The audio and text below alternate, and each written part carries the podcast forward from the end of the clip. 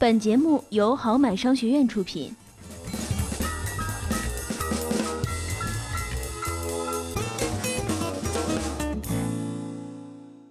前面说了怎么赚钱，怎么花钱，然后剩下的钱该怎么处置呢？我这里给大家简单的分了一下啊，一是要留出应急的钱，比如生活备用金，一般就是三到六个月必要的生活费，可以存在货币基金等零钱管理工具中。具体的数额也要看个人家庭实际消费情况和预计未来的收支情况的。同时，要善加利用信用卡的免息期，让生活备用金同时具有流动性和收益性的特征。需要特别提醒的是，这些钱禁止放在高风险、低流动性的投资产品里面，比如说一些 P2P 的产品、股票或者是定期存款。第二个是保险支出，因为比较专业，我这里仅提供一些意见啊。首先是优先给家庭的支柱买。要保证家庭支柱有任何的意外时，家庭的生活质量不会有大幅度的下降。第二个，要买纯保障类的保险，保意外就好。投资类的保险套路太多也不划算。第三个，生备房贷的建议买定期寿险，也就是说，当某个年龄出现了呃意外啊，保险公司会赔付一大笔钱，避避免出现意外以后给家庭造成巨大的一个财务负担。嗯。第四个，小孩买重疾买意外险。避免突发性的重大支出，因病返贫，虽然概率很小，但也就是呃花钱买个安心，保个心安。还有一个就是老人有买养老和医疗保险社保，就不需要再买这些商业保险了。嗯，年龄大，费用高，很多东西已经不保了，非常的划不来。还有一个就是养老金、教育金类的保险，主要是为了自己养老或者是子女提供一笔教育金，更推荐通过一些投资手段来保障这类需求。嗯。至于保险支出的通常的标准，一般是家庭收入的百分之十。买保险的额度一般为家庭收入的十倍，但也不绝对啊。比如说，家庭年收入四十万，买个一两万，我觉得就差不多了，除非你特别谨慎的那种。刚刚第一个讲的是留出应急的钱，然后第二部分就是强制储蓄的钱。比如说，每个月五千块工资，拿出百分之十的比例，也就是月存五百元，放在短期拿不出的渠道，放在哪些渠道呢？我们给大家推荐三个，第一个是零存整取，放银行定期或者是互联网平台的工资定存。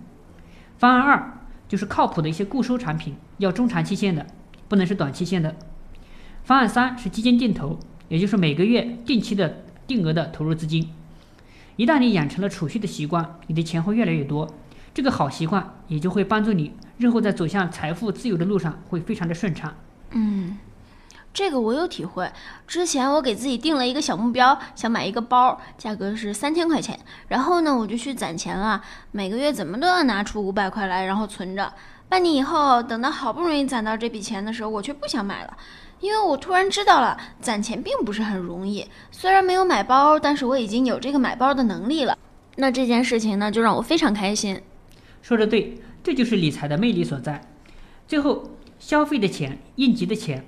强制储蓄或者说投资的钱，这三部分如何筹划和分配呢？首先，盘点过去一年的收入支出，制定新一年合理的支出结构。一些不合理的支出是要把它坚决的摒弃的。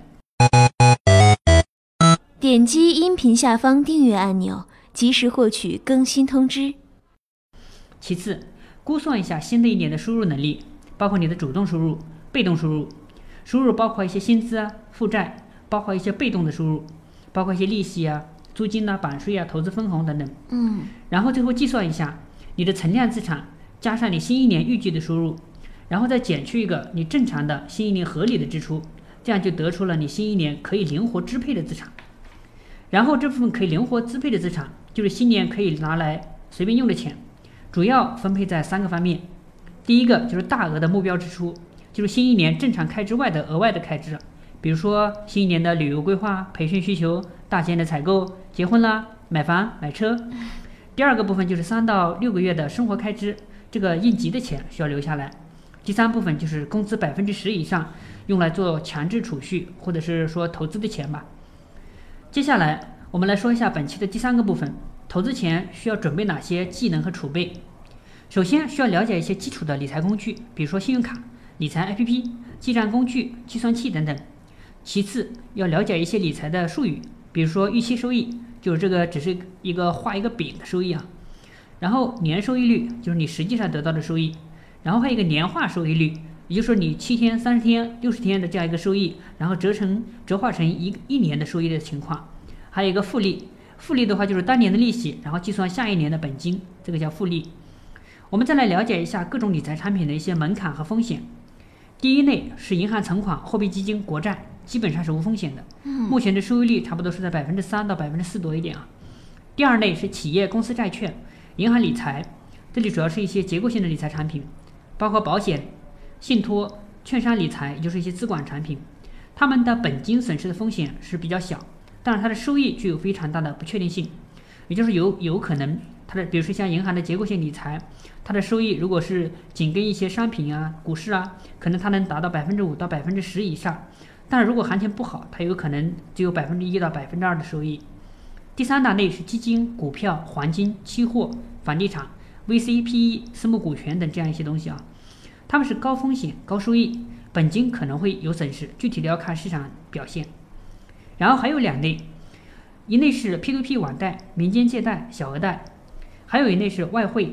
贵金属、原始股、其他的一些电子货币，包括一些收藏品，这些东西收益不确定，而且最大的问题问题是，他们存在着本金可能会全部被亏光的风险，所以要特别谨慎。关于这块，后面我会有单独的一期课程去详细介绍所有的理财产品，包括它们的原理、收益和风险，大家可以继续关注。然后我们可以来了解一些具体的一些理财定律。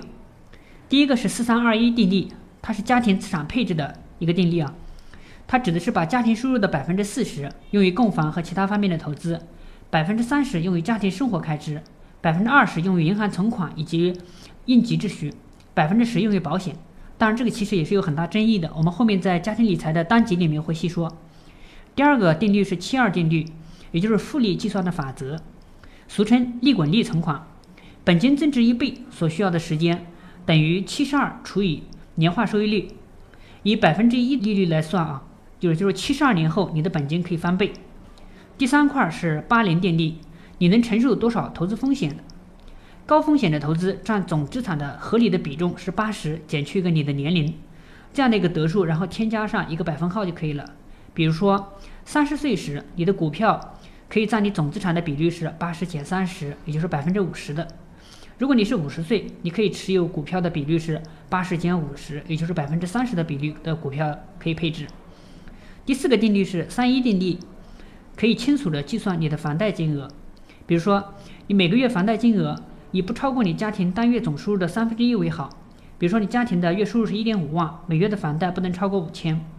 第五个定律是家庭保险双十定律，其实前面已经有说了。比如说，你可以拿出家庭收入的百分之十。去买大概家庭年收入十倍的保额的这样一个保险，一下子学到这么多知识，准备工作我都 get 了。接下来要怎么进入投资实战呢？别急，我们接下来就进入实战三部曲。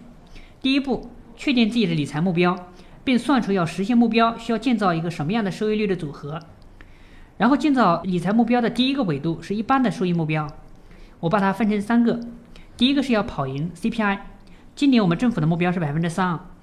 要跑赢这个指标，可以买一些通胀保值型的资产，比如说银行理财呀、货币基金，包括一些保险类的货币基金、国债等固收的产品，还有黄金就够了。第二个维度是跑赢 GDP，今年我们政府的目标是百分之六点五。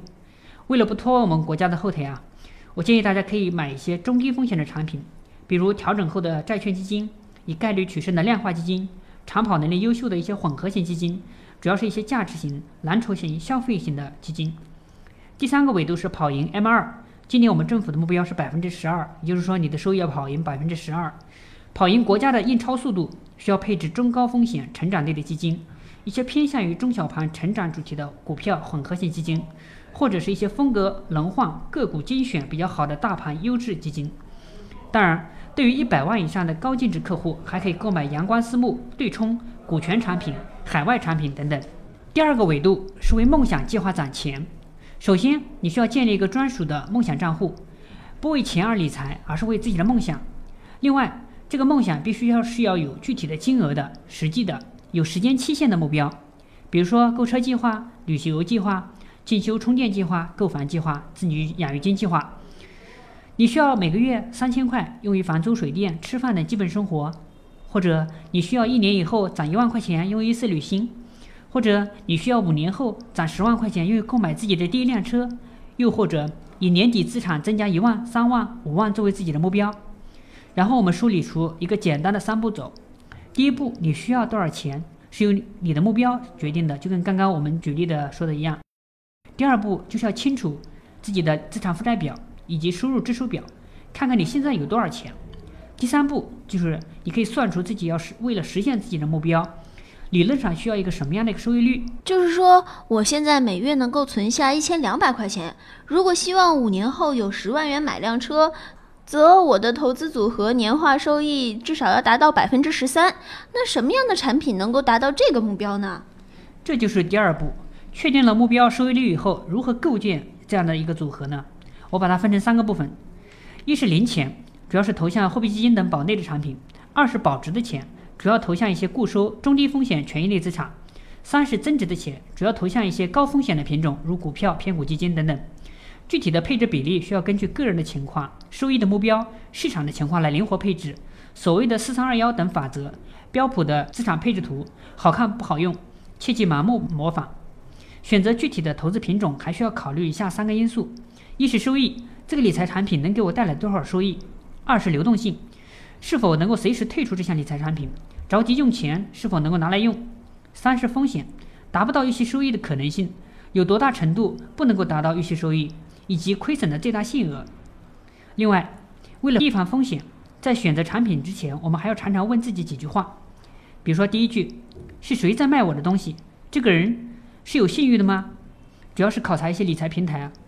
第二个问题是拿我的钱干嘛去了？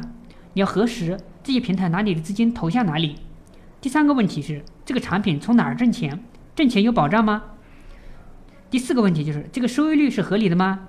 比如说一些 P2P 给你推荐的动不动百分之十、百分之二的收益，但是以现在实体经济的发展的速度、实体经济的情况，你认为这个利率收益率合理吗？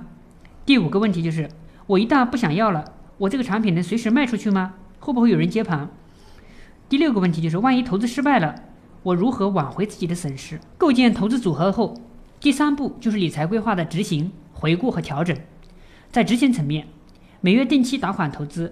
比如每月留下日常开支，在保证三到六个月的应急资金以后，其余的放在低、中、高三种风险的产品，按照可以按照百分之二十、百分之三十、百分之五十来配置。然后也不是一头了事，后面还要定期的复盘投资计划，了解自己的投资目标，也就是我们通常所讲的 KPI，它的完成进度情况，没完成原因是什么？最后还要及时的调整投资方案，因目标未完成，自身的情况。或者是市场发生了什么变化，都需要及时的调整投资方案。嗯，投资真不是一件简单的事儿。看来以后我们更要多多学习投资知识和技能了。是啊，一技在手，走遍天下都不怕。最后，我再送给大家十二条理财军规，收好不谢啊。第一条是理财需要耐心，而不是一夜暴富。第二条是安全第一，隐匿性放在第二位。第三条是高收益必然伴随着高风险，要抵制高利的诱惑。第四条，要根据自己的实际情况和风险承受能力来选择理财品种，不要盲目跟风，不要盲目对比。第五，生活和投资的资金要分开，不要因为投资而影响生活质量。第六，要制定量化的、合理的理财目标，清晰的目标能够帮助我们赚很多，错误的、误导的目标可能会导致出现很多的问题。第七个，要做预算才能够知道你的问题在哪里。第八个。要合理的消费。第九个要巧用良性的负债，不要陷入恶性的负债。第十个不要借钱投资，也就是不要放杠杆。第十一个就是要学习理财知识，要虚心请教，要虚心学习。第十二个切忌轻信他人，不管是亲戚朋友还是什么其他人。好了，本期节目到这里就结束了。我们到大家梳理了基本的理财知识体系以及投资的基本流程。具体的细节和实战，我们后面几期会陆续的放送。下一期我们将分享各种不同的理财产品的投资知识，扒开这些复杂产品背后的本质，来分析他们的收益、风险，让你找到真正的有价值也是适合你的理财品种。感谢大家，我们下期见。